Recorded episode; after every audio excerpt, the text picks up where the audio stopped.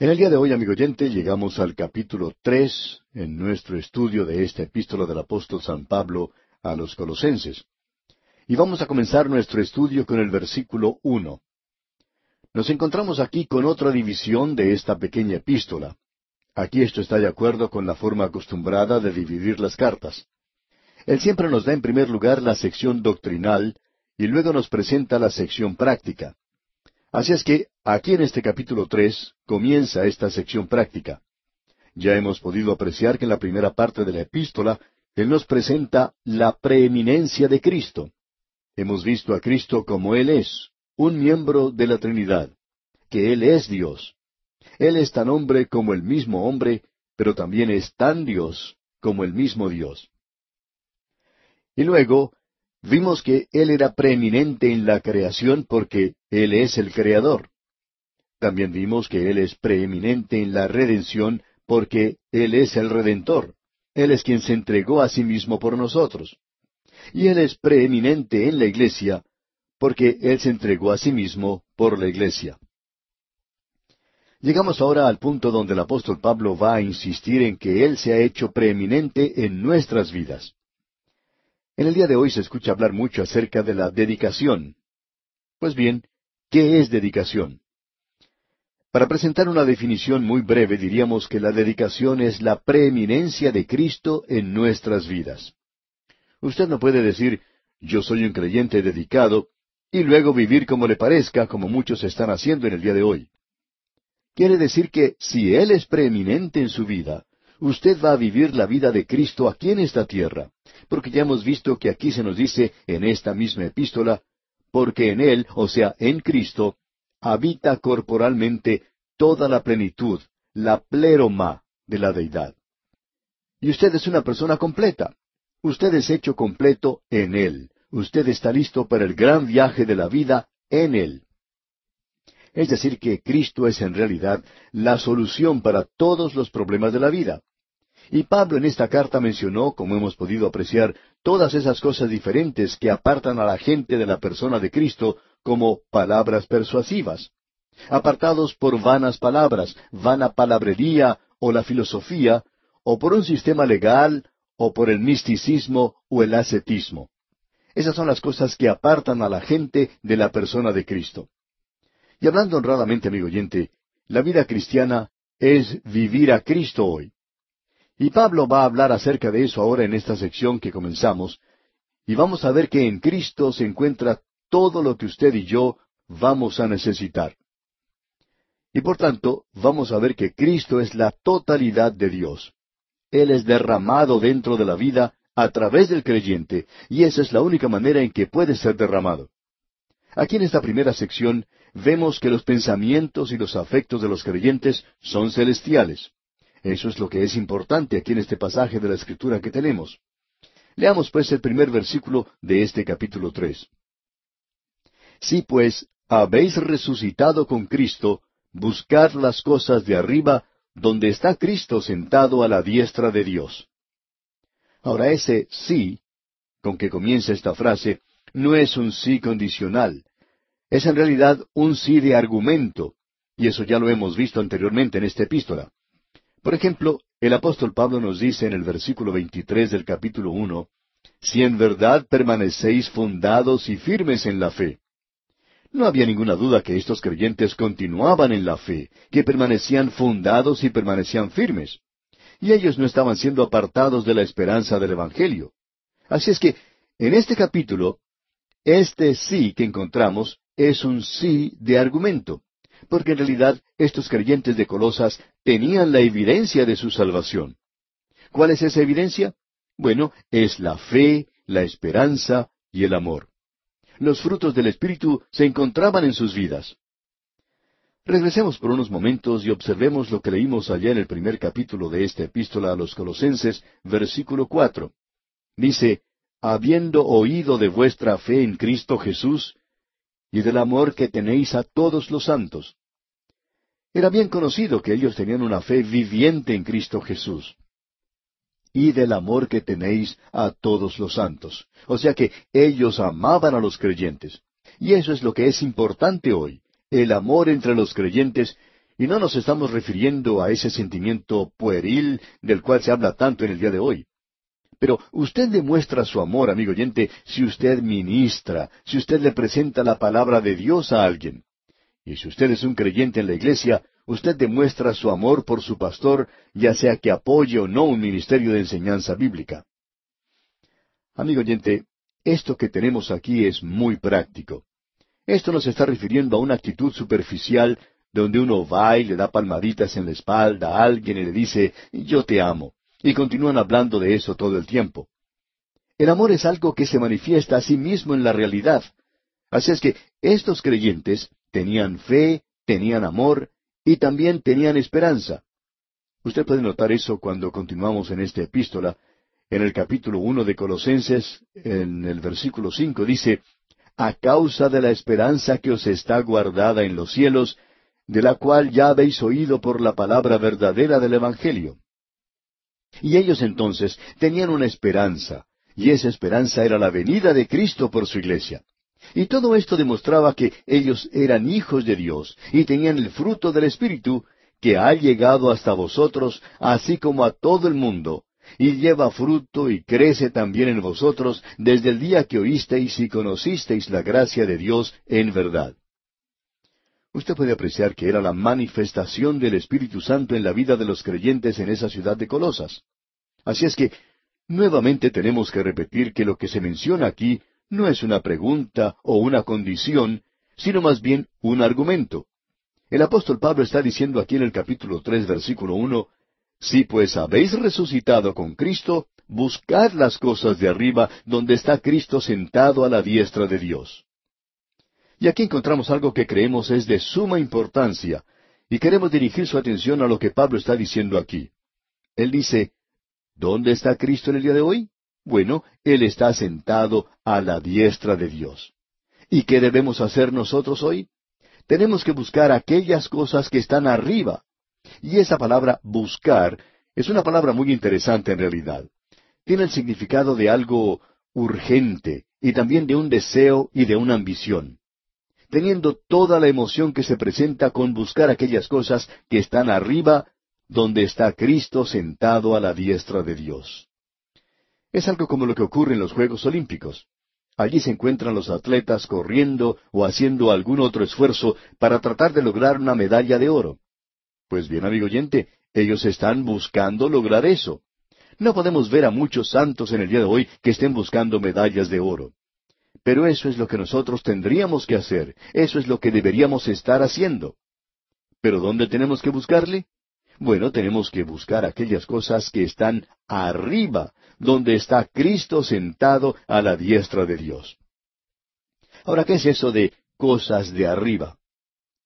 Eso es donde Cristo está. Y quiere decir que debemos buscar las cosas de Cristo. Y quisiéramos, amigo oyente, que usted note aquí algo que es muy importante.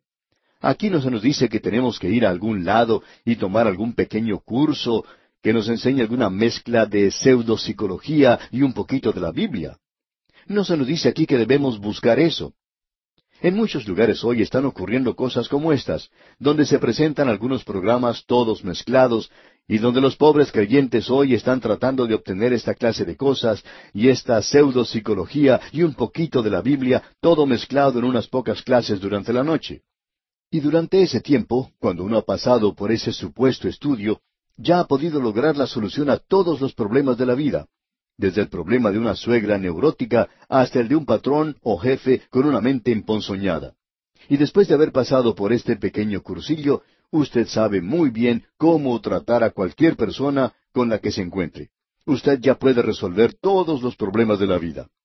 Pero permítanos decirle, amigo oyente, y lo decimos con mucho cuidado, que usted solo puede obtener esto según la forma en que usted busque las cosas de arriba, donde está Cristo sentado a la diestra de Dios.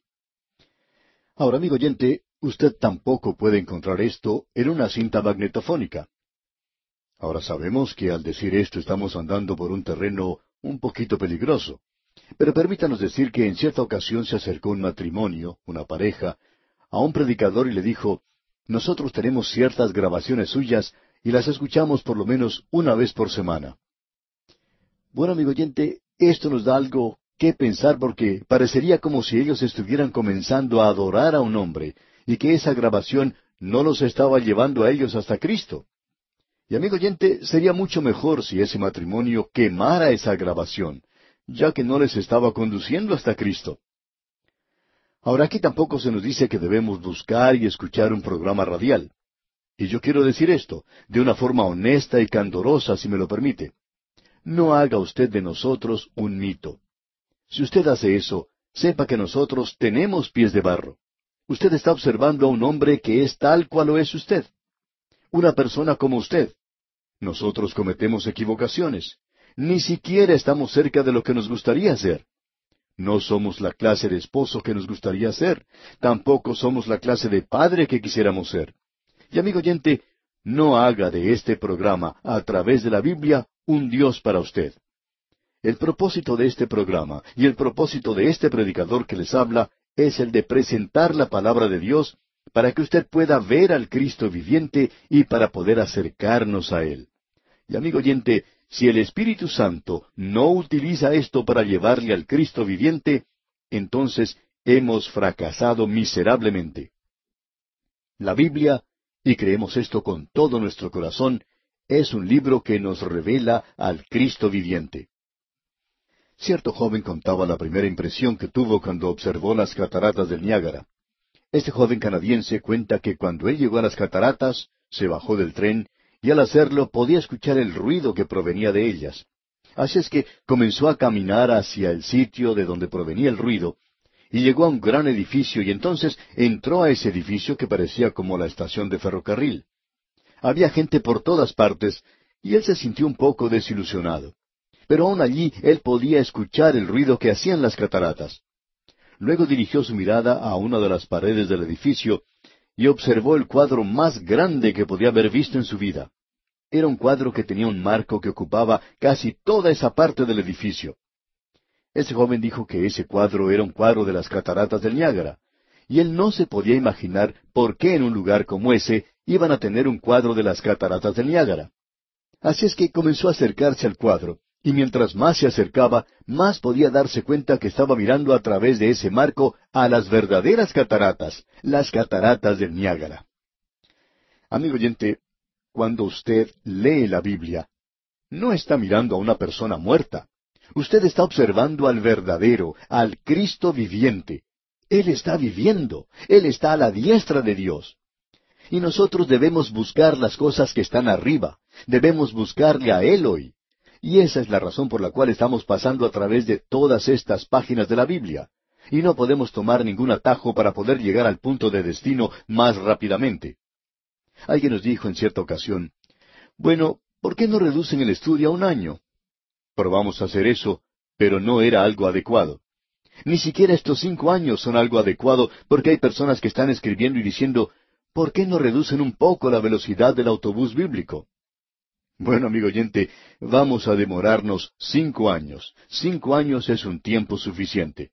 Y aun si nosotros dedicáramos diez o veinte años, entonces tampoco llegaríamos a conocerlo todo. Cuando Pablo llegó al final de su vida podía decir, a fin de conocerle y el poder de su resurrección y la participación de sus padecimientos. Ah, amigo oyente, que usted y yo podamos buscar esas cosas que están arriba. Y ese es el propósito de este programa a través de la Biblia. ¿Y cuál es el resultado de todo esto? El resultado es que muchas personas están beneficiando y nos escriben contándonos cómo Dios les está bendiciendo mediante el estudio de la palabra de Dios que hacemos en este programa. Damos lectura a algunas de estas cartas al principio del programa porque deseamos compartir con usted lo que Dios está haciendo por medio de este ministerio. Lamentablemente el tiempo no nos permite dar lectura a todas las cartas que recibimos, pero sí apreciamos mucho cada una de ellas.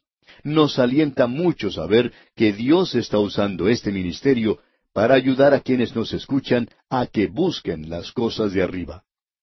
Amigo oyente, permítanos hablarle desde lo más profundo de nuestro corazón y decirle que busque a Cristo, busque las cosas de arriba donde está Cristo sentado a la diestra de Dios.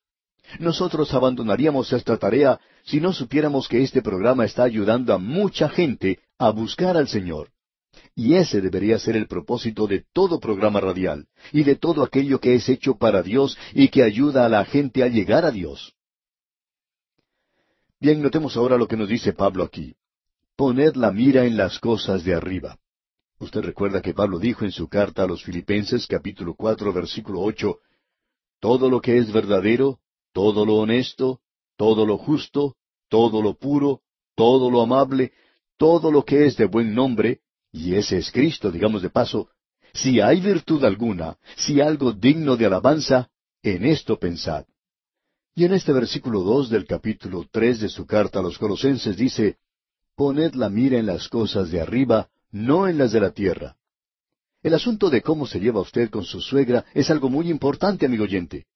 Pero o usted se va a llevar bien con su suegra o no se va a llevar bien con ella, eso es todo. Quizá usted no se pueda llevar bien con ella. Lo importante, amigo oyente, es que usted pueda dirigirse a Cristo. Y eso debería ser lo más importante de todo. Leamos este versículo dos y también el versículo tres.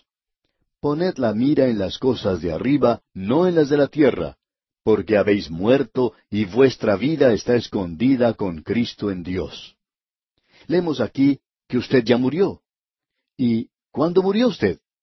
Es lo mismo que encontramos antes allá en la epístola a los Gálatas.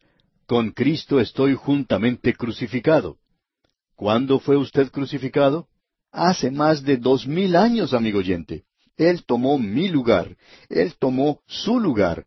Él murió en lugar mío y en lugar suyo. Y nosotros morimos con Él.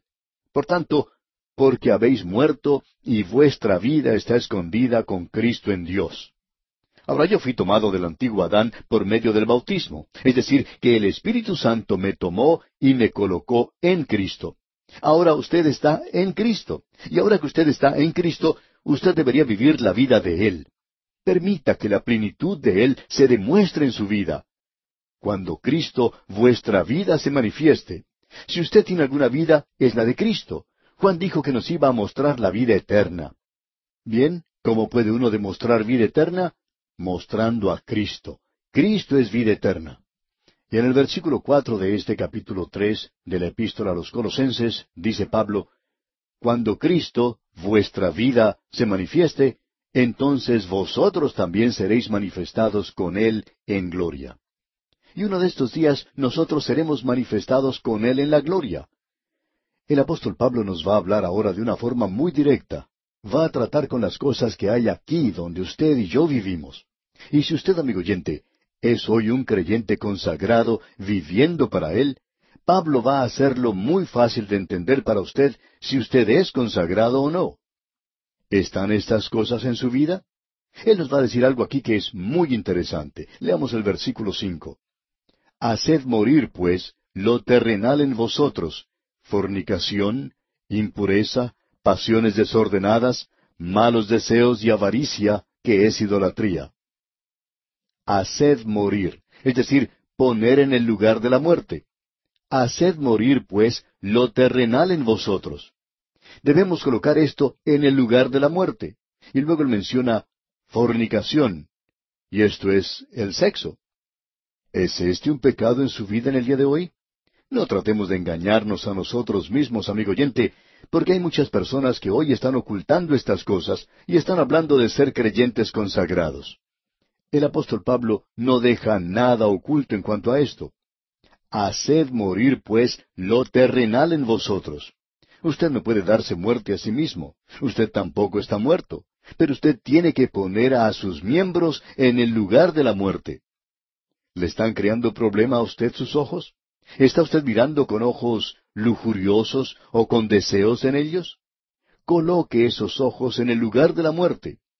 Y ahora utilícelos como los ojos de Cristo para mirar. Amigo oyente, esto va a cambiar las cosas, ¿no le parece? Fornicación, impureza, y luego dice pasiones desordenadas. De vez en cuando recibimos cartas de los oyentes que nos confiesan algo y dicen, bueno, no había nada que yo pudiera hacer. Amigo oyente, usted no debe colocarse a sí mismo en esa posición. Es como ese muchachito que una noche se encontraba en la cocina tratando de alcanzar las galletas. Su mamá escuchó que él estaba haciendo ruido en la cocina y lo llamó diciendo, ¿Dónde estás? Y el muchachito le contestó, Estoy en la cocina. Y ya tenía las galletas en la mano. Y la madre le preguntó, ¿Qué estás haciendo? Y el muchacho le contesta, Estoy luchando contra la tentación. Amigo oyente, ese no es lugar para luchar contra la tentación. No vaya a luchar contra ella donde por seguro caerá vencido. Y eso se aplica también a las pasiones desordenadas. Y luego continúa diciendo, malos deseos y avaricia, que es idolatría. ¿Es el dinero su Dios, amigo oyente? ¿Está usted más interesado en el dinero que en el vivir para Cristo? Esto sí que es poner el dedo en la llaga, ¿verdad? Y vamos a tener que detenernos aquí por hoy, amigo oyente. Continuaremos, Dios mediante, en nuestro próximo programa. Le sugerimos, mientras tanto, leer los siguientes versículos de este capítulo tres de la epístola a los Colosenses, para estar así mejor preparado para nuestro próximo estudio. Regresamos hoy, amigo oyente, al tercer capítulo de esta epístola a los Colosenses, y nos encontramos en una sección donde el apóstol Pablo nos presenta cosas prácticas de la vida. Y lo que vemos aquí de importancia es que nosotros somos hechos completos en Cristo y que en Él habita corporalmente toda la plenitud de la deidad. Y eso debe ser derramado a través de nosotros hoy. Pablo dice, si habéis resucitado con Cristo, ¿qué es lo que tenemos que hacer? Ir de un lugar a otro y tratar de tomar un pequeño cursillo y otro allá o, seguir las indicaciones hechas por los hombres? ¿O el aceptar alguna variación del psicoanálisis? No, amigo oyente, tenemos que ir directamente al Señor Jesucristo. Él vive hoy. Usted no lo va a encontrar a Él en la ciudad de Belén en el presente. Él se encuentra sentado a la diestra de Dios en este mismo instante. Él se encuentra sobre el trono en el mismo cielo y allí está hoy para usted y para mí. Vamos a ver en este capítulo que esto se relaciona con dos aspectos de nuestra vida. En primer lugar, es una santidad personal y luego nuestra comunión con los demás que nos rodean. Ese asunto de la santidad es algo de lo cual la mayoría de los creyentes tiene cierto temor. En cierta ocasión un predicador dijo, si los creyentes tuvieran tanto temor al pecado como le tienen a la santidad, sería algo realmente maravilloso.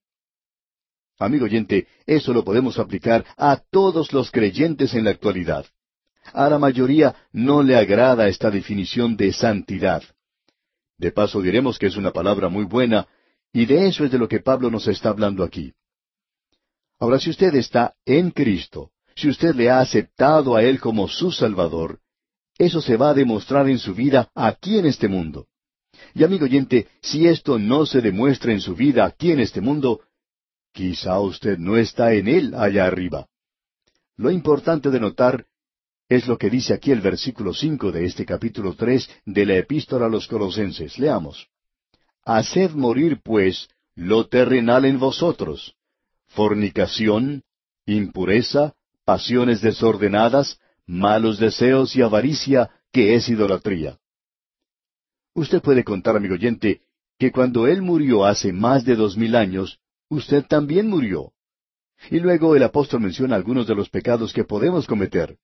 Podemos tener algún miembro del cuerpo que nos ofende, como puede ser el ojo, o también pueden ser los malos deseos. Puede ser un pecado sexual. Esto nos habla muy directamente. Nuestros cuerpos son el tabernáculo del Espíritu Santo y debieran ser usados para Dios en el día de hoy.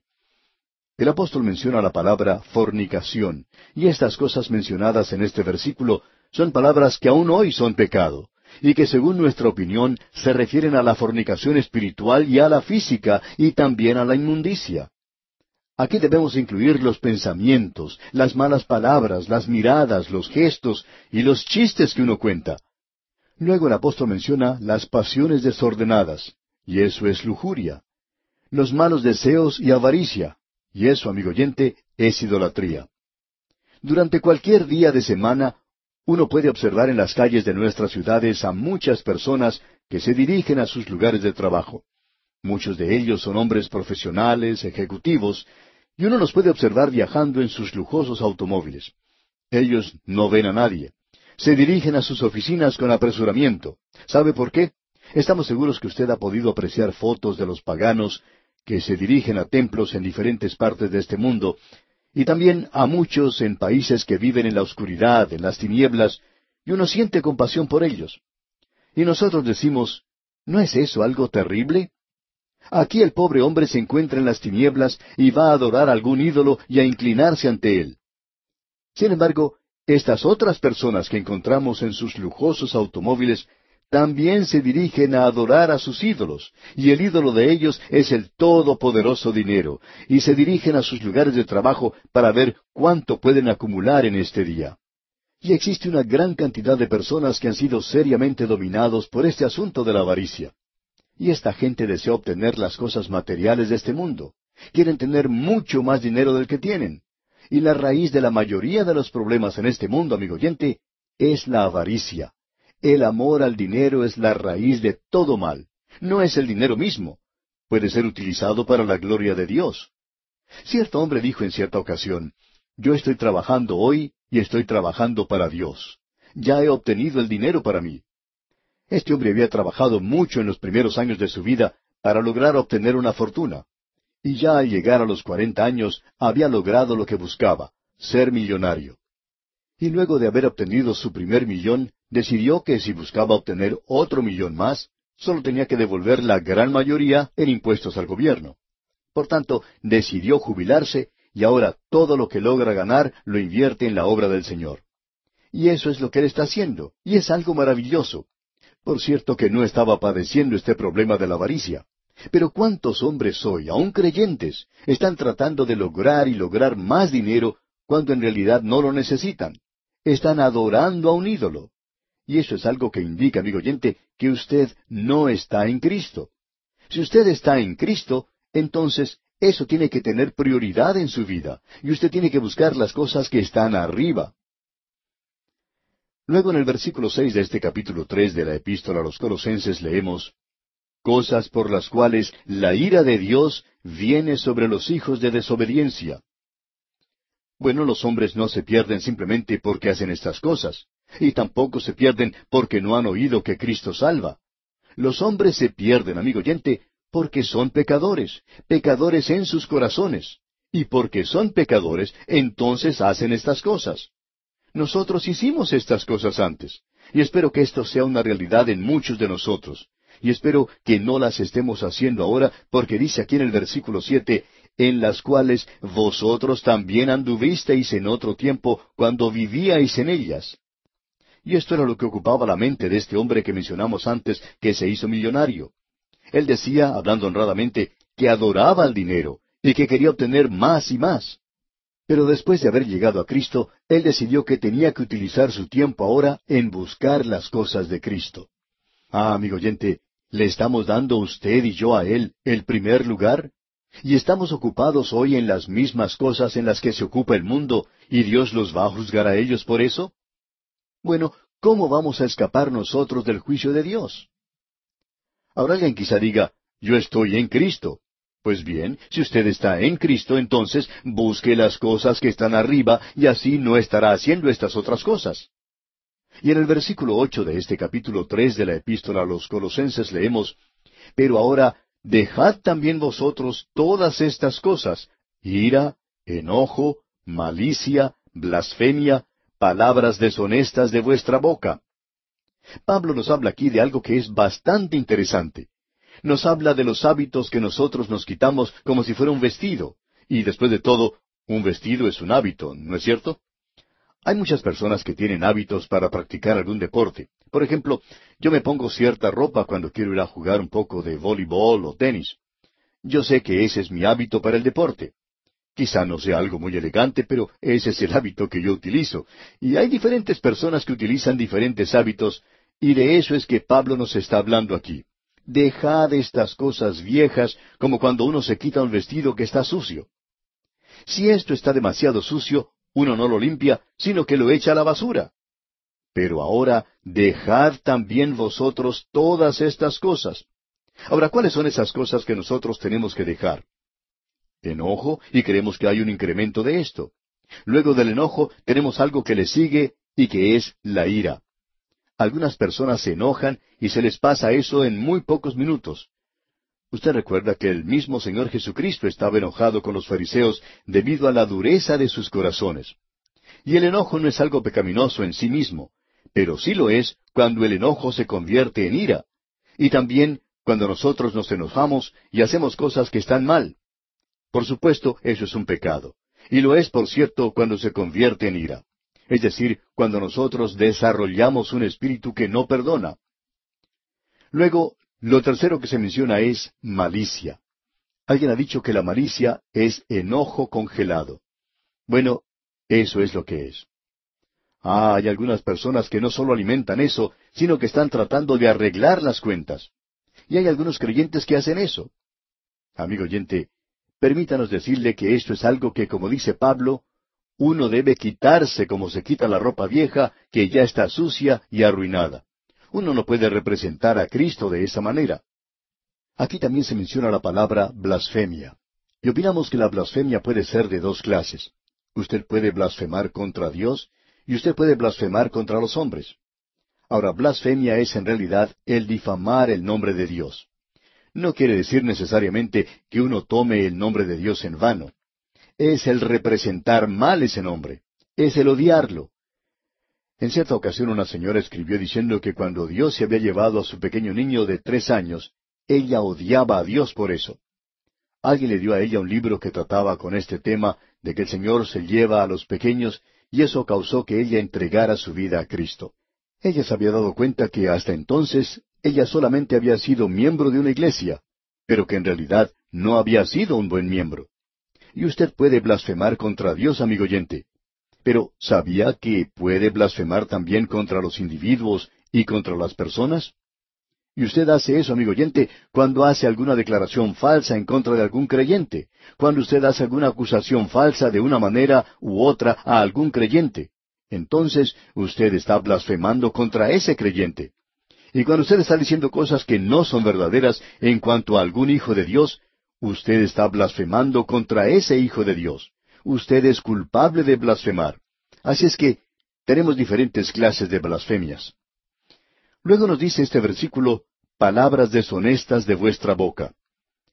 Es difícil creer que haya creyentes que hagan estas cosas, pero se nos dice que hay ciertos grupos pequeños que se reúnen y comienzan a contar cuentos un poco subidos de color. Hay otros que usan malas palabras. Yo no creo que usted pueda ser un hijo de Dios hoy, amigo oyente, y vivir de esa manera. Esas son cosas que nosotros debemos dejar, según dice aquí el apóstol. Y luego Pablo nos dice en la primera parte del versículo nueve, No mintáis los unos a los otros. ¿De quién está hablando Pablo aquí? De los creyentes. Porque él dice más adelante, y habiéndoos despojado del viejo hombre con sus hechos. Ahora, ¿es posible que un creyente mienta? Seguro que lo es. Esto no quiere decir que usted pierde su salvación cuando lo hace. Si así fuera, muchos de nosotros ya habríamos estado perdidos por mucho tiempo. Leamos ahora todo este versículo nueve. No mintáis los unos a los otros, habiéndoos despojado del viejo hombre con sus hechos. Eso también nos revela que uno no puede alcanzar aquí un lugar de perfección, ni tampoco se libra completamente de la vieja naturaleza cuando llega a ser un hijo de Dios, porque usted aún puede mentir. Creemos que una de las primeras cosas que un niño aprende a decir es mentiras. Quizá usted ya haya escuchado esa historia de un niño que entró corriendo a su casa y dijo, Mamá, mamá, un león acaba de pasar por el frente de nuestra casa. Y la madre le contestó, Hijo, tú sabes que eso no era un león, eso era solamente un perro grande que pasó por el frente de la casa. Vete a tu habitación y confiésele al Señor lo que has dicho y dile que acabas de mentir en cuanto a esto, que eso no era un león, sino nada más que un perro grande. Así es que el niño va a su habitación, y regresa un poco más tarde, y su mamá le pregunta entonces, ¿Ya le confesaste eso al Señor? Y el niño contesta, Sí, ya lo hice. ¿Le dijiste al Señor que habías mentido en cuanto al perro y que no era un león? Y el niño contesta, Sí, lo hice. Y continuó, El Señor dijo que cuando él lo vio por primera vez, también pensó que era un león. Pero, amigo oyente, esa es la primera cosa que nosotros comenzamos a hacer y es algo que está arraigado en lo más profundo de nuestro corazón. Y hay muchos creyentes que lamentablemente hacen eso. Y este versículo nueve dice, no mintáis los unos a los otros, habiéndoos despojado del viejo hombre con sus hechos. Luego él nos dice en la primera parte del versículo diez, y revestido del nuevo. Esto es algo realmente maravilloso si usted está quitándose un vestido y se pone uno nuevo, un hábito nuevo. Y de paso digamos que esto es psicología muy buena lo que tenemos aquí. Usted y yo tenemos una vieja naturaleza que nos ha controlado por tanto tiempo que nosotros llamamos a ciertas cosas hábitos. Y esa es la razón por la cual vestido es una buena palabra para usar aquí. Es un hábito. Eso quiere decir que nosotros hacemos las cosas de cierta manera, decimos ciertas cosas, porque usted y yo estamos hechos de un sistema nervioso completo.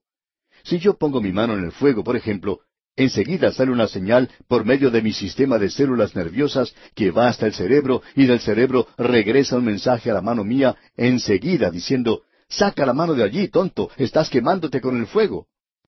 Y entonces usted quita la mano de allí rápidamente. Por supuesto que esto pasa mucho más rápido que lo que uno puede contarlo. Usted pone su dedo en el fuego y enseguida lo quita. Pero eso es lo que ocurre. Nosotros hemos formado ciertos hábitos.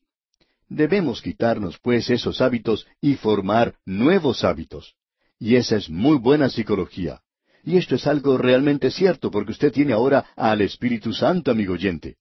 Y los versículos diez y once nos dicen, fíjese usted, y revestido del nuevo, el cual conforme a la imagen del que lo creó, se va renovando hasta el conocimiento pleno, donde no hay griego ni judío, circuncisión ni incircuncisión, bárbaro ni escita, siervo ni libre, sino que Cristo es el todo y en todos. Esto es algo realmente maravilloso.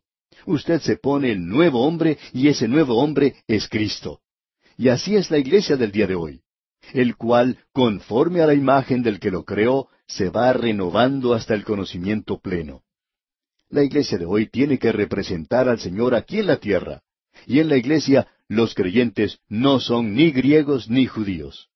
En ese día había una división religiosa, circuncisión ni incircuncisión, dice aquí. Eso era también una división religiosa, pero también existía otra clase de división, bárbaro ni escita. Los bárbaros eran aquellos que no eran griegos. Son aquellos que hoy llamamos paganos. Pero los escitas eran la peor clase de bárbaros. Esitia se encuentra en el norte del Mar Negro y en el Mar Caspio. Esta gente que vivía en esa zona era probablemente de la peor clase de bárbaros que haya existido en la tierra. Uno habla acerca de gente pagana, brutal y maligna. Esta clase de gente escalpaba a sus enemigos, es decir, le arrancaba el cuero cabelludo. Luego también tomaban el cráneo de la víctima y lo utilizaban como una copa en la cual bebían su sangre. No creemos que se pueda llegar a ser más pagano que eso, amigo oyente. ¿Sabía usted que muchos de aquellos que son de raza blanca, sus antepasados provenían de este territorio? Es por eso que se llaman caucáseos o caucásicos, ya que ellos provienen de esa zona de donde vienen los bárbaros. Pero en aquel día ellos estaban siendo llevados a los pies de Cristo. Y Pablo menciona eso aquí. Amigo oyente, el Evangelio, aun en los días de Pablo, se había esparcido y había hecho una obra tremenda en esa zona donde se encontraba la iglesia de Colosas. Y ya habían salido de allí misioneros dejando ese lugar y fueron al norte más allá del Mar Negro y del Mar Caspio. Los escitas, pues, habían sido ganados para el Señor Jesucristo en aquel día. Pero aun cuando ellos eran bárbaros, pertenecían junto con nosotros todos a un solo cuerpo.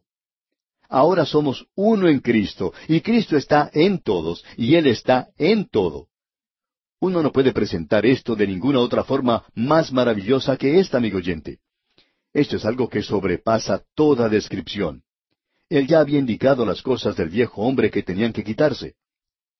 Ahora Él nos va a mencionar las cosas específicas que deben ser incluidas en el guardarropa del hombre nuevo. Y vamos a ver esto rápidamente y lo vamos a tener que dejar hasta la próxima oportunidad. En la primera parte del versículo doce leemos, Vestíos pues como escogidos de Dios. Este asunto de la elección ha dado mucho que hablar.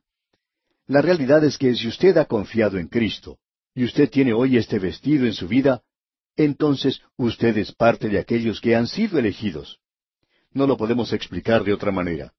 Si usted tiene estas cosas en su vida, entonces usted pertenece a esos escogidos, y eso es todo lo que vamos a argumentar en esto. Usted es uno de los escogidos. Y vamos a ver esto, Dios mediante, en nuestro próximo programa. En el día de hoy, amigo oyente, nos encontramos en una sección de la epístola a los colosenses que es algo que denominamos para la vida práctica. Ya hemos visto que Cristo es la cabeza de la iglesia y que nosotros somos completos en Él. Hemos sido hechos plenos en Cristo.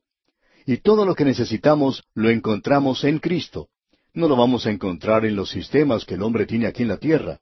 Usted no puede encontrar esto en el legalismo, ni en la filosofía, ni en algún pequeño sistema creado por el hombre. Si nosotros hemos resucitado con Cristo, debemos entonces buscar las cosas que están arriba, donde está Cristo, a la diestra de Dios. Hemos visto que eso nos lleva a la santidad personal, y ya hemos hablado acerca de eso. Luego hemos visto que esto nos revela una santidad de nuestras vidas en relación con aquellos que están a nuestro alrededor. Y es en este punto donde continuamos en nuestra lectura hoy en el capítulo tres, versículo doce de esta epístola a los Colosenses. Luego, al continuar hacia adelante, vamos a ver no solo la santidad personal y la santidad en nuestra relación con los demás, sino que veremos en los versículos 18 al 21 la santidad en el hogar. Luego, en los versículos 22 al 25, veremos la santidad en el trabajo. Usted puede apreciar que esto, amigo oyente, nos habla directamente a nosotros y a nuestras vidas diarias. Es maravilloso buscar las cosas que están arriba y pensar que estamos viviendo por encima de la neblina y la contaminación de este mundo. Pero, amigo oyente, usted y yo tenemos nuestros pies aquí en la tierra, pies que nos permiten andar aquí en el hogar, andar en el trabajo, andar en una relación social, y debemos vivir la plenitud de Cristo. De paso debemos decir que esa es la vida cristiana. No es seguir algún sistema legal o seguir algún pequeño sistema creado por el hombre en el día de hoy. Y no interesa cuán bueno sea ese sistema. Es sólo la forma en que usted y yo vivimos la vida de Cristo. Luego Pablo nos habla aquí de lo que debemos quitarnos como vestido, como un hábito. Y ahora Él nos va a hablar de lo que debemos ponernos. En realidad lo que tenemos en esta sección es la vestimenta que debería usar el creyente que va bien vestido. Notemos pues lo que dice la primera parte del versículo 12. Vestíos pues como escogidos de Dios, santos y amados. Debemos ser santos en nuestra forma de vivir. Luego, la segunda parte del versículo 12 dice, de entrañable misericordia, de benignidad, de humildad, de mansedumbre, de paciencia. Usted puede darse cuenta, amigo oyente, que las cosas que Pablo menciona aquí son en realidad el fruto del Espíritu Santo. Son cosas que ni usted ni yo podemos producir en nuestras vidas. Y hay momentos que usted y yo comenzamos a pensar acerca de la maravillosa posición que tenemos en Cristo y ese llamamiento que tenemos hoy y reconocemos cuando nos observamos a nosotros mismos que somos en realidad impotentes, que no tenemos ningún poder. Sabemos que somos débiles y que no somos capaces de obtenerlo por nosotros mismos. Y como usted recordará, esa era la posición en que se encontraba la esposa allá en el libro del Cantar de los Cantares de Salomón. Ella sabía que por ese beso de paz, la paz se había logrado con Dios. Cuán maravilloso es eso, amigo oyente. Él nos ha besado, amigo oyente. Nos dijo que nuestros pecados son perdonados en Cristo. Lo mismo ocurre con nosotros cuando pecamos y somos hijos de Dios. Usted recuerda lo que ocurrió con el muchacho que se apartó de su hogar en la historia del hijo pródigo, que cuando él regresó al hogar, el padre lo vio a la distancia y corrió y lo abrazó. ¿Y qué fue lo que hizo el padre? Lo besó. Y es un beso del corazón, el beso del perdón que Dios da. Y en esta maravillosa posición, la esposa dice en el cantar de los cantares, Atráeme, atráeme. Yo no soy capaz de lograr esa maravillosa posición que tengo. Nosotros no lo podemos hacer por nosotros mismos. Y vemos entonces que en todo esto debemos colocarnos en Cristo. Y aquí es donde viene a obrar el Espíritu de Dios. Y aquí es donde se nos dice que debemos andar en el Espíritu. Y estas son las cosas que deben existir en nuestras vidas y nosotros debemos tener un corazón de compasión hoy. El mundo de hoy, amigo oyente, es un mundo sin compasión. Cuán indiferente es este mundo. Cuán mecánico se ha vuelto todo. Encontramos que nosotros somos nada más que un número. En muchas partes las personas se han convertido nada más que en un número. En el mundo de los negocios, las máquinas computadoras se encargan de hacer todo. Uno no le puede decir a una máquina cómo se siente. Tampoco le puede decir a la máquina que ha cometido una equivocación. Simplemente debemos limitarnos a hacer nuestras transacciones comerciales con ella. Si nos envía una cuenta, debemos pagarla, y eso es todo. Y lo mismo sucede con los bancos. Tienen un corazón tan grande como el de una máquina computadora. En realidad, la computadora es el corazón del banco. Y en muchas ocasiones, cuando uno va a visitar a un médico en alguna emergencia, se da cuenta uno que para este hombre uno no resulta nada más que un muchachito con un dolor de estómago. En lo que a ese doctor se refiere, uno no es en realidad una persona. Habla en términos médicos, sofisticados, muy elevados, y no nos considera como un ser humano. Pero como creyentes, amigo oyente, debemos tener un corazón lleno de compasión por aquellos que están alrededor nuestro y en nuestras relaciones con los demás. Y luego Pablo dice algo más aquí, que nosotros tenemos que ser benignos. Ahora observemos algunas de esas palabras por unos momentos. Pablo usa aquí la palabra benignidad. En realidad significa algo provechoso. Eso es algo extraño, pero quiere decir el ser de ayuda para los demás. Y esta palabra, también hay otra palabra para esto, pero esta palabra tiene en sí misma una nota de suavidad. Ahora la otra palabra tiene una nota de firmeza. Uno puede ser amable y también ser firme. Cuando uno le dice a su hijo, no hagas eso, uno trata de ser serio con él para que le obedezca. Pero también hay ocasiones cuando uno puede ser más amable, hablar con más suavidad. Y esa es la palabra que se utiliza aquí. Y esto es benignidad. Y luego se menciona la palabra humildad. Y como ya hemos dicho anteriormente, ya hemos repasado estas palabras. Esto no quiere decir debilidad tiene un significado completamente diferente a eso. Luego el apóstol Pablo menciona la palabra mansedumbre, y eso tiene que ver con un espíritu humilde. Más adelante él menciona la palabra paciencia, y esa palabra es una palabra muy interesante. En el idioma original es makral zumeón, y eso quiere decir que demora mucho en quemarse, quiere decir algo que se quema por largo tiempo. Y nosotros, amigo oyente, no debemos tener una mecha corta que se quema muy rápido con nuestros amigos y con nuestros hermanos creyentes. No debemos hacer juicios apresurados. Luego leemos en el versículo trece de este capítulo tres de la epístola a los Colosenses, soportándoos unos a otros y perdonándoos unos a otros si alguno tuviere queja contra otro. De la manera que Cristo os perdonó, así también hacedlo vosotros. ¿Qué es lo que nosotros debemos hacer si alguien se está quejando? Bueno, aquí se nos dice, de la manera en que Cristo os perdonó, así también hacedlo vosotros. Esto no quiere decir que los demás nos tienen que pisotear, pero sí quiere decir que cuando tenemos una queja debemos ir a esa persona directamente y tratar de arreglar de alguna manera las cosas con él. Ahora hay muchas cosas que uno no puede hacer, por supuesto. El Señor Jesucristo acusó a los fariseos y allí no había ningún pensamiento de perdón. Simplemente los acusó. Y hay personas con las cuales ni usted ni yo nos podemos llevar bien, amigo oyente. Tenemos que enfrentar cosas como estas. Pero debemos perdonarnos los unos a los otros de la misma manera en que Cristo nos perdonó. Y el pensamiento que tenemos aquí es que Él nos ha perdonado tanto a nosotros que no nos molestará mucho a nosotros el perdonar a alguien que nos ha dado un pisotón.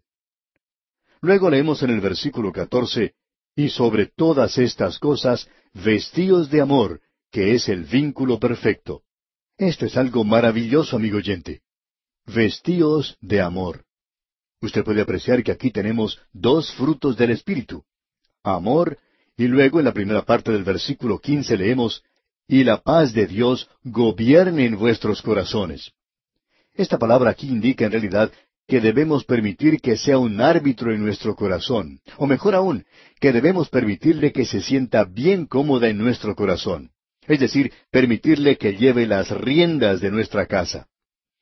Amigo oyente, hay muchas personas hoy que son grandes en cuanto a doctrina y que quieren ser fundamentales en la fe, y eso es muy importante.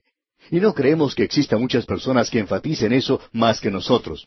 Pero hay algunos que aunque alaban los estudios bíblicos, ni siquiera toman la oportunidad de ir y asistir a algún estudio bíblico. Conocen tan poco acerca de la palabra de Dios. Luego Pablo dice, la palabra de Cristo more. Esa es una expresión peculiar del apóstol Pablo. Él dice aquí, la palabra de Cristo more. Y el Señor Jesucristo dijo, vosotros sois limpios por la palabra que os he hablado. Y el mejor baño que usted se pueda dar, amigo oyente, es el estudiar la palabra de Dios, y que la palabra de Dios more en usted, que esté como en su casa, que tenga las riendas de la casa. Familiarícese con ella. La Biblia es un libro extraño para muchas personas. Hay muchos que en realidad se asustan de verlo. Amigo oyente, nosotros deberíamos estar bien familiarizados con ella y permitir que la paz de Dios gobierne en vuestros corazones, a la que asimismo fuisteis llamados en un solo cuerpo, y sed agradecidos. La palabra de Cristo more en abundancia en vosotros. O sea que debemos permitir que la paz de Dios gobierne nuestros corazones. Y luego la palabra de Cristo more en abundancia en vosotros. Debemos permitirle que esté como en su propia casa. Debemos conocerle a Él. Debemos estar bien familiarizados con la palabra de Dios y debemos estudiarla y conocer lo que Cristo nos está diciendo a cada uno de nosotros en el día de hoy.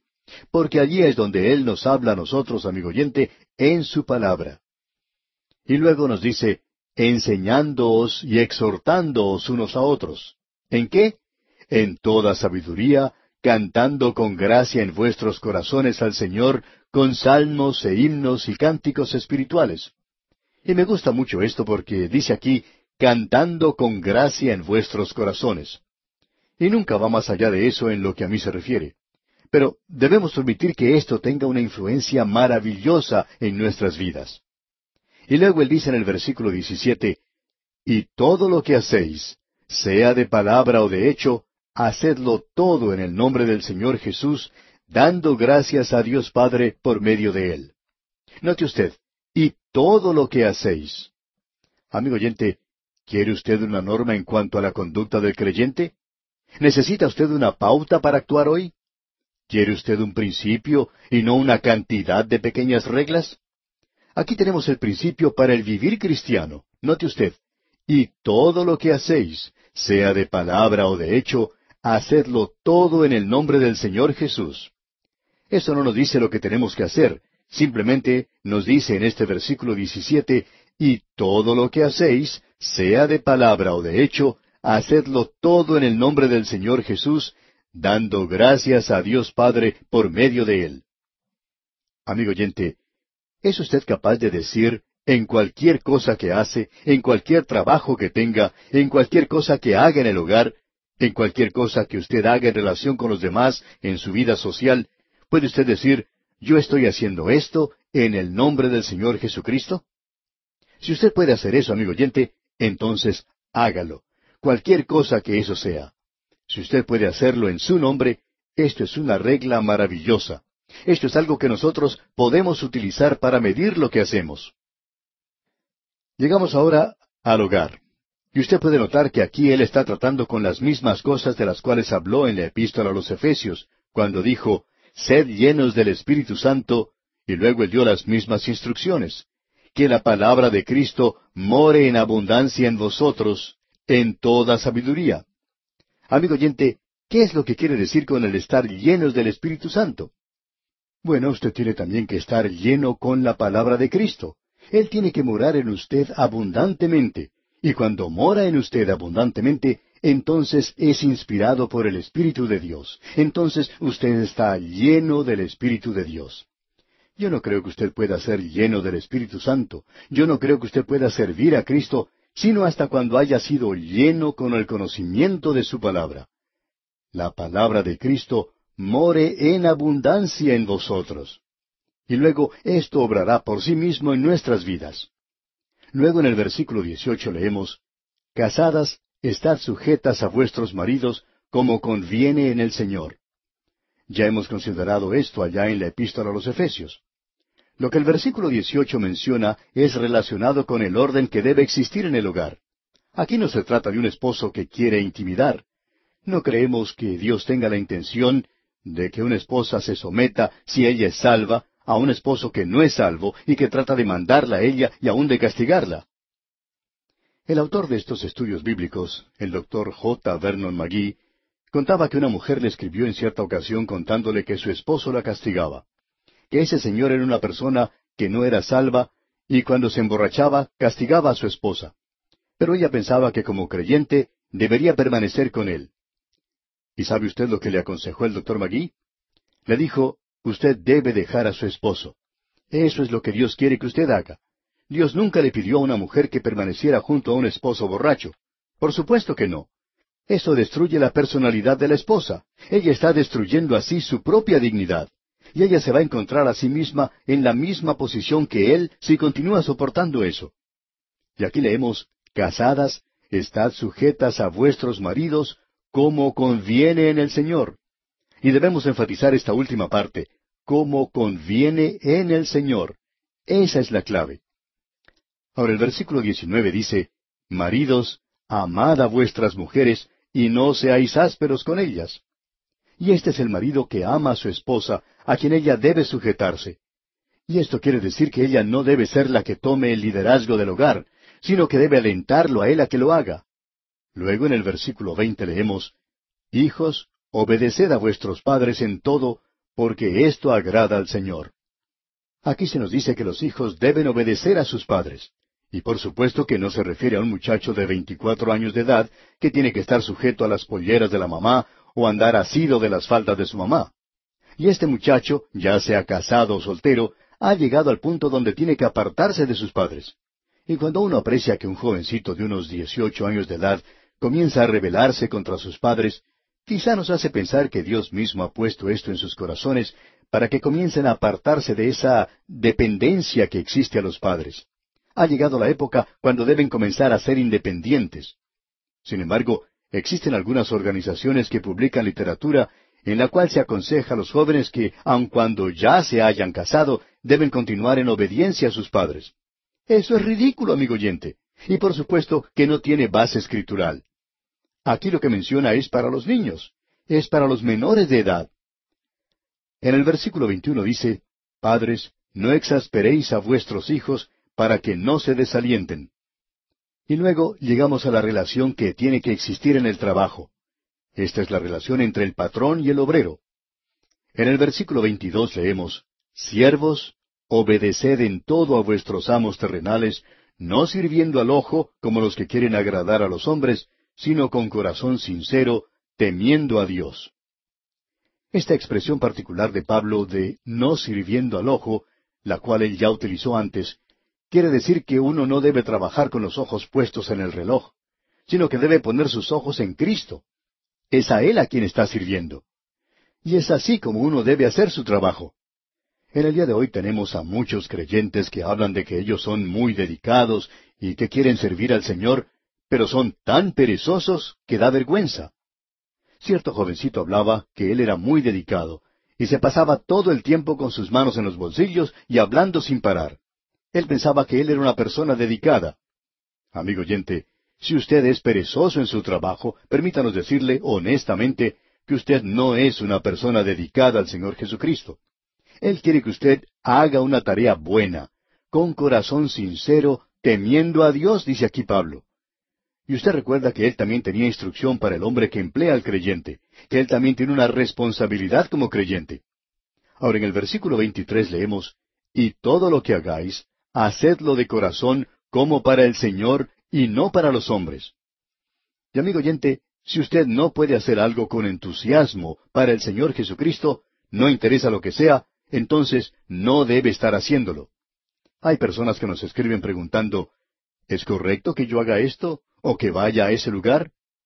Amigo oyente, aquí encontramos la guía. Y todo lo que hagáis, hacedlo de corazón. Y si usted no puede ni siquiera ir a la iglesia con entusiasmo, entonces recomendaríamos que usted no vaya a la iglesia. Si usted no puede escuchar este programa con entusiasmo, entonces quizá usted no debería estar escuchando, sabiendo que del Señor recibiréis la recompensa de la herencia. Amigo oyente, usted tiene que rendir cuentas ante Él. Quizá usted siempre ha sido puntual, pero Él lo ha estado observando todo el tiempo. porque a Cristo el Señor servís, dice aquí Pablo. Y el versículo 25 dice, Mas el que hace injusticia recibirá la injusticia que hiciere, porque no hay acepción de personas. Él va a enderezar todo lo que existe en nuestra vida, aun aquello que no puede ser arreglado aquí. Eso es lo que quiere decir este versículo. Amigo oyente, nosotros estamos unidos a un Cristo viviente, y cuán maravilloso es esto.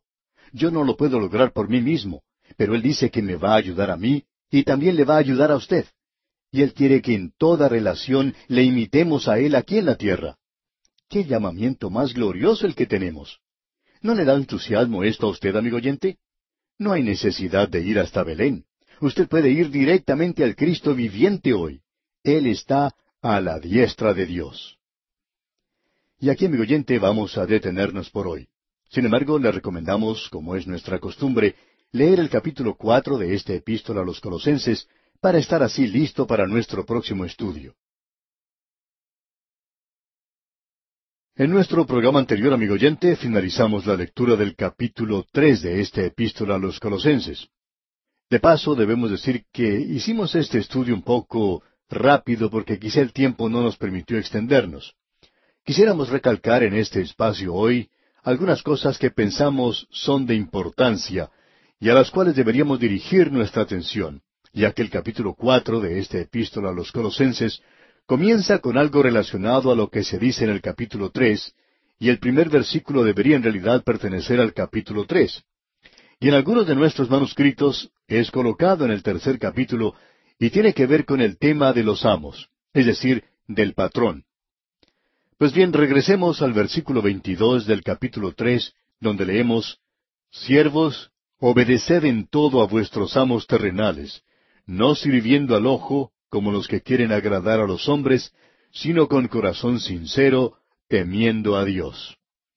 Destacamos aquí esta frase, no sirviendo al ojo. Es decir, que no debemos estar mirando el reloj cuando trabajamos, debemos poner nuestros ojos en Cristo. En este versículo 22 encontramos la sencillez de la vida de un creyente. Pablo podía reducir su vida a simplemente un objetivo. Una sola cosa tenía la prioridad principal en su vida. Él decía, olvidando ciertamente lo que queda atrás y extendiéndome a lo que está adelante, prosigo a la meta, al premio del supremo llamamiento de Dios en Cristo Jesús. Podemos apreciar pues que él tenía sus ojos y su mente y su corazón y la totalidad de sus afectos colocados en Cristo Jesús. Ahora eso reduce la vida al denominador común más pequeño y nos da el resultado más alto que podamos obtener. Y por supuesto la respuesta es Cristo Jesús mismo. Y aquí la idea no es de temer al patrón, sino de temer a Dios. Y él concluye diciendo eso de temer a Dios. Escuche usted aquí el versículo 23. Y todo lo que hagáis, hacedlo de corazón como para el Señor y no para los hombres. Bueno, esa palabra de corazón aquí quiere decir obrar de su propia alma. Escuchamos mucho que decir hoy acerca de hermanos de alma, pero lo que nosotros necesitamos es un poco más de la obra del alma. Es decir, que cualquier cosa que hacemos lo hagamos para el Señor y no para los hombres. No debemos tratar de agradar a los hombres. Y luego Pablo dice en el versículo 24, sabiendo que del Señor recibiréis la recompensa de la herencia, porque a Cristo el Señor servís. Esto sencillamente nos dice que debemos responder ante el Señor. Su patrón quizá no le vea a usted cuando deja de trabajar por unos momentos. Él no puede ver si en realidad usted está cumpliendo con la tarea del día. Pero el Señor Jesucristo sí le puede ver, amigo oyente. Y usted tiene que responder ante Él porque si usted está en Él y usted pertenece a Él, usted tendrá que dar ante Él una respuesta en cuanto a lo que ha hecho con su vida. Y ya que nosotros le representamos a Él aquí en la tierra, él va a pedir que sus representantes sean hallados fieles, porque a Cristo el Señor servís, dice aquí Pablo. Estamos seguros que muchas personas, personas humildes, de las cuales ni usted ni yo sabemos nada, han sido fieles y fieles en sus tareas y a sus patrones, fieles a su iglesia, fieles a su pastor. Y hay muy pocas personas que conocen algo acerca de ellos. Pero esta gente va a recibir su recompensa. Y yo creo que usted y yo nos vamos a sorprender un día cuando veamos cuál es la recompensa que ellos van a recibir. La recompensa de la herencia porque a Cristo el Señor servís. Eso le da un aspecto diferente al servicio cristiano aquí en esta tierra. Hay tantos hoy que son perezosos en la obra de Dios. Diríamos que esos son de los problemas más grandes en el ministerio. Y también hay aquellos que trabajan en la obra, ya que es fácil para algunos el ser perezosos en su trabajo. Nadie los está mirando, nadie los está cuidando. Pero nosotros estamos sirviendo al Señor Jesucristo, y vamos a tener que rendir cuentas ante Él. Y luego en el versículo final de este capítulo tres, el versículo veinticinco leemos, Mas el que hace injusticia recibirá la injusticia que hiciere, porque no hay acepción de personas. Quizá usted piensa, amigo oyente, que porque está sirviendo a Dios, o porque usted está enseñando en la escuela dominical, es algo especial. Cuando el Señor le juzgue, amigo oyente, eso no va a hacer ninguna diferencia. Él juzgará a todos por igual. Y aquí estamos hablando acerca de los creyentes que tienen que presentarse ante el tribunal de Cristo. Ahora, en el capítulo cuatro, el primer versículo comienza con la palabra amos. Así es que no solo se habla a siervos, sino también al amo. Leamos. Amos, haced lo que es justo y recto con vuestros siervos. Esto indica aquí que uno debe obrar justamente con ellos. Y prosigue el apóstol diciendo, sabiendo que también vosotros tenéis un amo en los cielos, y que vosotros tenéis que estar ante Él, ante Cristo algún día. Cada patrón creyente, como también cada empleado creyente, tiene que presentarse ante Dios. Digamos de paso que esto pone al Evangelio a nuestro nivel donde nosotros vivimos. Esto nos alcanza donde nosotros estamos andando aquí, en la fábrica o en la oficina o en cualquier otra actividad que tengamos. Debemos hacer las cosas como para el Señor, porque nosotros tenemos que presentarnos ante Él y nosotros somos sus hijos. Qué declaración tremenda es esta en realidad. Ahora en el versículo dos de este capítulo cuatro leemos Perseverad en la oración, velando en ella con acción de gracias. Y él está hablando aquí de una verdadera oración, y también dice velad. Aquí hay dos palabras que se unen y que son de suma importancia.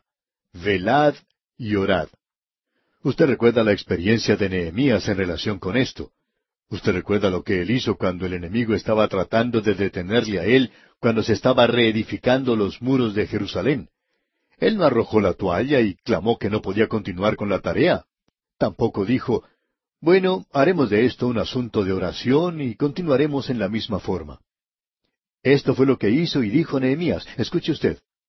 Entonces oramos a nuestro Dios, y por causa de ellos pusimos guardas contra ellos de día y de noche. Y aquí Pablo nos está diciendo, velad y orad. En cierta ocasión, un predicador dijo que cuando un agricultor ora pidiendo una buena cosecha, Dios espera que él diga amén con un asadón en su mano. Y si usted está orando en cuanto a alguna cosa, entonces usted tiene que ocuparse en eso. Hay algunos de nosotros que reaccionamos equivocadamente a cosas concernientes a la oración. El autor de estos estudios bíblicos, el doctor J. Vernon McGee, contaba que en cierta ocasión él recibió la carta de un predicador que decía, He estado en una clínica a la que me presenté para un examen y me dijeron que tenía cáncer y donde me recomendaban una operación quirúrgica.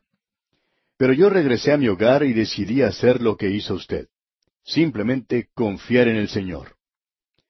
El doctor Magui dijo que enseguida le escribió una carta a este predicador, en la cual decía, hermano, yo no solamente confié en el Señor, sino que me dirigí al consultorio de uno de los mejores especialistas del cáncer, aquí en la zona del oeste, y sé que mi caso se presentó ante la clínica médica de la universidad y donde se trató este asunto. Y ellos recomendaron lo mejor que podía hacer la ciencia médica. Ellos no solo hicieron eso, sino que tuve dos operaciones de cáncer. Permítame decirle, hermano, que si usted quiere ser un creyente inteligente, y creo que lo es, entonces usted regrese a la clínica tan pronto como pueda y dígales que le operen quirúrgicamente si eso es lo que desean hacer. Y también confíe en el Señor. Él le ayudará a pasar por esa experiencia. Eso fue lo que yo hice. Y así concluyó en su carta el doctor Magui. Ahora Pablo dice, velad y orad. Velad y orad. Continuar en la tarea. Esto es algo bien práctico, ¿no le parece? Luego él dice aquí en el versículo dos, perseverad en la oración, velando en ella con acción de gracias. Y tiene que estar seguro de siempre darle gracias a Dios, como ya hemos dicho cuando estudiábamos la epístola a los Efesios. Tiene que darle las gracias a Él porque Él oye y contesta sus oraciones. Ah, quizá no conteste de la forma en que usted oró, pero Él contestará, orando también al mismo tiempo por nosotros. Pablo dice, no nos olviden a nosotros. Y me gustaría agregar aquí también, no nos olviden a nosotros aquí en a través de la Biblia. Usted no le será de ninguna ayuda a Pablo ahora, dirigiendo una oración por él, pero usted nos puede ayudar a nosotros y puede ayudar a nuestro ministerio radial. Y también puede ayudar a su pastor local.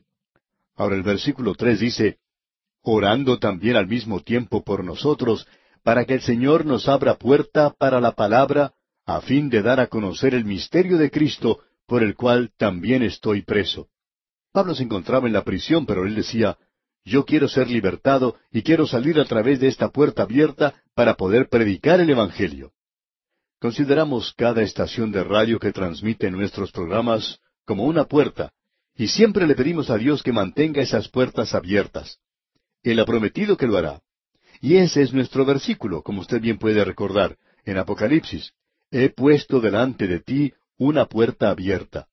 Y Él ha puesto delante de nosotros muchas puertas abiertas y le pedimos a Él que abra muchas otras. Luego en el versículo cuatro de este capítulo cuatro dice Pablo, para que lo manifieste como debo hablar. Y luego dice en el versículo cinco, andad sabiamente para con los de afuera, redimiendo el tiempo. El Hijo de Dios tiene una responsabilidad ante el mundo hoy. Andad sabiamente.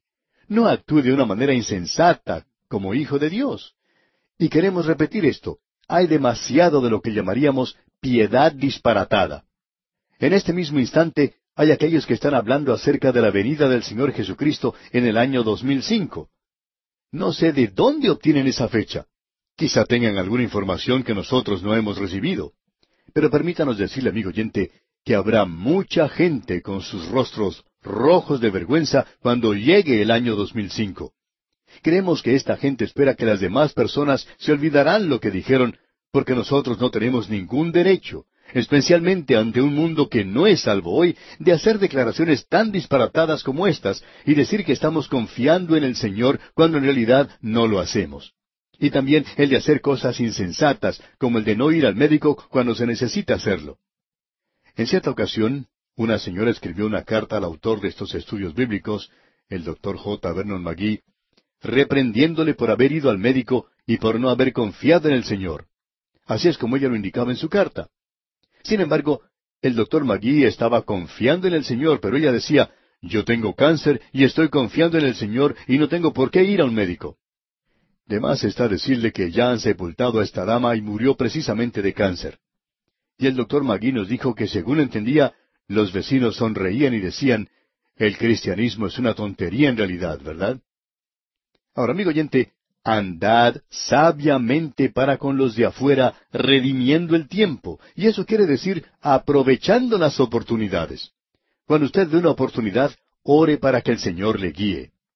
Quisiéramos tener más tiempo para poder contarle hoy cómo el Señor no solo en mi vida, sino en la de muchos otros, cómo le pidieron en oración al Señor que abriera alguna puerta, y Él abrió esa puerta.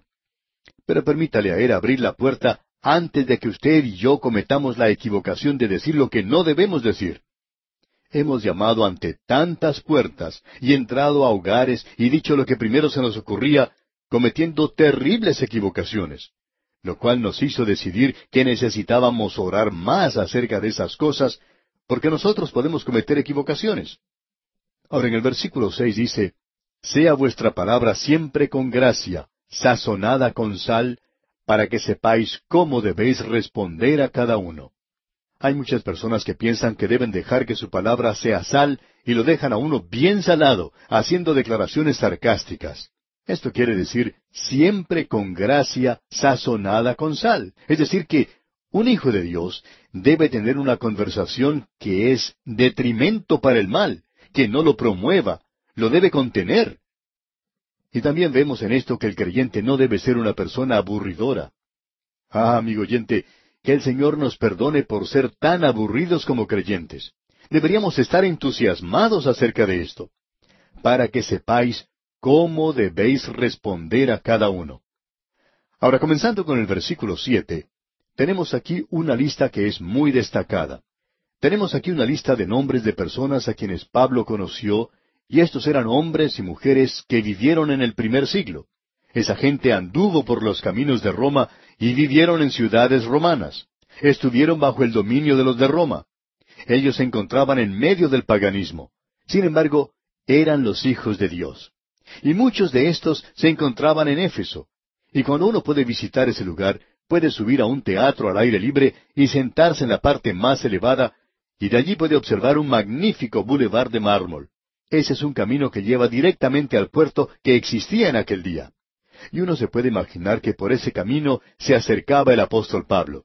También se podía ver por esos lugares al hermano Tíquico, y por ahí andaba Onésimo, y también Aristarco y Epafras, todos estos hombres. Ellos eran creyentes, hombres piadosos que vivieron en el primer siglo. Lo interesante de todo esto es que Pablo nunca había estado en Roma. Pablo nunca había estado antes en Colosas. Y sin embargo, él nos da una lista de personas que él había conocido, y muchos de ellos provenientes de estos dos lugares. Y esto nos revela que Pablo había llevado a muchas personas a Cristo en ciudades en las cuales él nunca había visitado. Su ministerio era un ministerio tremendo en realidad. Bien, pasemos lista entonces a estas personas aquí. Y lo haremos rápidamente. En el versículo siete dice, Todo lo que a mí se refiere, os lo hará saber Tíquico, amado hermano y fiel ministro y consiervo en el Señor. En primer lugar tenemos aquí a este hombre Tíquico, y él era uno de aquellos que estaba en ese lugar, y él era pastor de la iglesia en Éfeso. Ya hemos hablado acerca de él anteriormente. Un maravilloso hermano en el Señor. Luego más adelante en el versículo nueve leemos, con Onésimo, amado y fiel hermano, que es uno de vosotros. Todo lo que acá pasa os lo harán saber. Onésimo era un esclavo de Filemón en Colosas, y él estaba siendo enviado de regreso por Pablo, quien le había guiado al Señor para que Onésimo volviera a su amo. Él había escapado a Roma, y Pablo, después de haberlo llevado a Cristo, lo envía de regreso a Filemón. Pero él le dice aquí a Filemón que Onésimo era amado y fiel hermano. Amigo oyente, usted puede apreciar que en Cristo existe ahora una nueva relación y que la relación cristiana muestra que Él es ahora su hermano. Luego en el versículo diez leemos, Aristarco, mi compañero de prisiones, os saluda, y Marcos el sobrino de Bernabé, acerca del cual habéis recibido mandamientos, si fuere a vosotros, recibidle. Aristarco era un amigo de Pablo. Él había progresado y se encontraba allí con Pablo. Él también estaba en la prisión con él. Luego se menciona a Marcos, el sobrino de Bernabé. Usted recordará que Juan Marcos había regresado, y a causa de ello, Pablo no quería que él le acompañara en su segundo viaje misionero. Pero Pablo se había equivocado acerca de Juan Marcos. Este terminó saliendo bien. Y Pablo aquí reconoce eso. Él dice, y Marcos, el sobrino de Bernabé, acerca del cual habéis recibido mandamientos, si fuere a vosotros, recibidle. Y Pablo dice acerca de él allá en su segunda epístola a Timoteo, Toma a Marcos y tráele contigo, porque me es útil para el ministerio. Y en realidad era un muchacho maravilloso. Luego seguimos leyendo aquí en la epístola a los Colosenses capítulo cuatro esta lista y dice, Y Jesús llamado justo. Y ese nombre en hebreo era por supuesto Josué. Y continúa, que son los únicos de la circuncisión. Podemos apreciar que había algunos pocos israelitas, judíos, en la iglesia de Colosas. No había muchos, en su mayoría era una iglesia gentil. Y Pablo dice que son los únicos de la circuncisión que me ayudan en el reino de Dios. Y termina diciendo que han sido para mí un consuelo. Y podemos apreciar que estos eran unos hermanos maravillosos. Ellos ayudaban a Pablo y eran grandes misioneros también.